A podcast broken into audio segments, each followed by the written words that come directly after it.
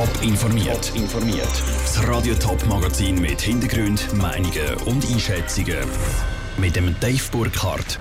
Wieso heute Morgen im Bundeshaus zeitweise die Fetzen geflogen sind und wieso die Zahl der registrierten Fälle von Kindsmisshandlungen in der Schweiz zunimmt, das sind unsere zwei Themen im Top informiert am Mittag. Es ist ziemlich hitzig zu und her gegangen heute Morgen im Nationalrat Salzbern.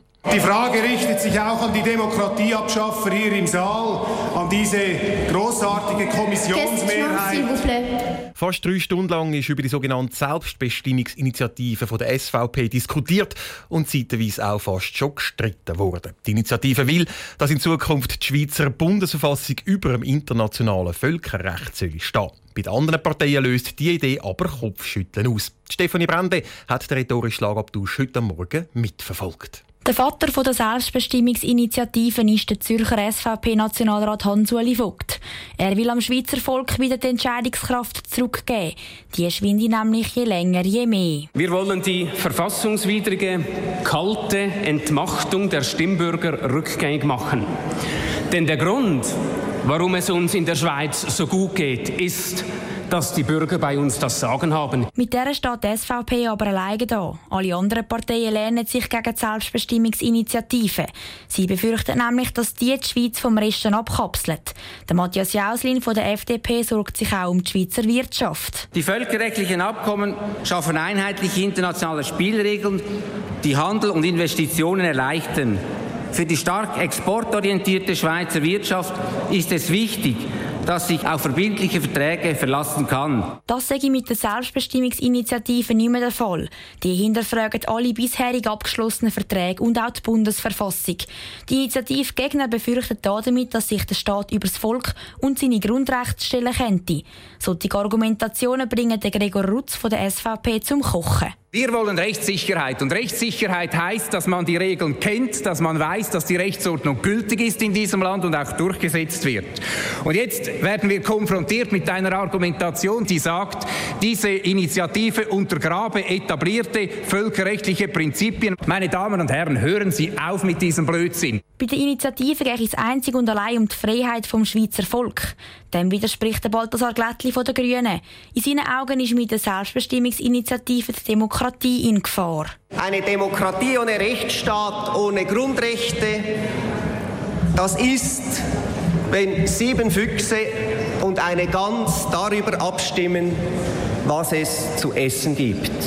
Ähnlich sehen es der Bundes- und der Ständerat. Sie haben Selbstbestimmungsinitiativen abgelehnt und auch auf einen Gegenvorschlag verzichtet. Der Beitrag von der Stefanie Brändle. Der Nationalrat hat heute bei der Selbstbestimmungsinitiative noch nichts entschieden. Die Sitzung zu dem Thema ist unterbrochen worden und geht am nächsten Mittwoch weiter. Dann sollte dann auch abgestimmt werden.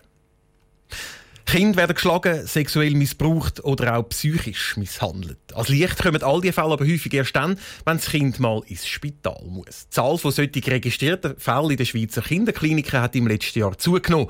Und zwar deutlich. Warum? Caroline Dettling ist dieser Frage nachgegangen. Um 10 Prozent ist die Anzahl der vermuteten oder sicheren Misshandlungen in den Schweizer Kinderkliniken im letzten Jahr gestiegen. Insgesamt hat es gut 1700 solche Fälle gegeben.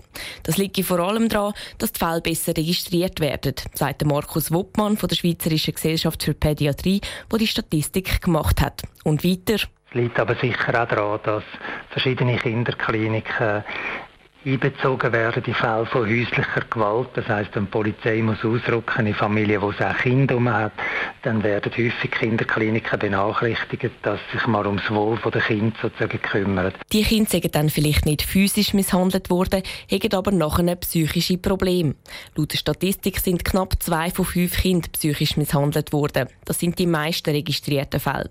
Auch der Chefarzt der Jugendmedizin am Ostschweizer Kinderspital, der Josef Leimbacher, stellt fest, dass es mehr psychische Misshandlungen gibt.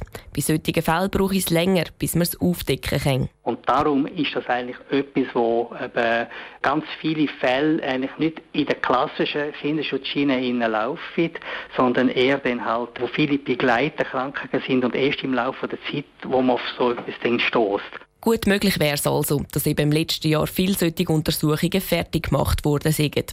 Für Josef Leinbacher ist auch klar, was müsste passieren, damit die Zahl der psychischen Misshandlungen der Kinder wieder abnimmt. Wenn Sie jetzt die ganze häusliche Gewalt anschauen, dann hat es das sehr häufig mit Überforderungssituationen zu tun, oder?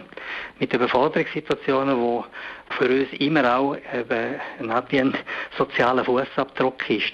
Das oberste Ziel sollte darum Prävention sein, sodass es eben weniger Überforderungssituationen gibt und die Eltern ihre Rolle richtig machen können.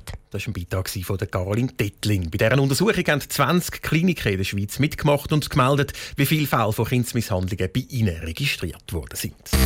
Top informiert, auch als Podcast. Mehr Informationen gibt es auf toponline.ch.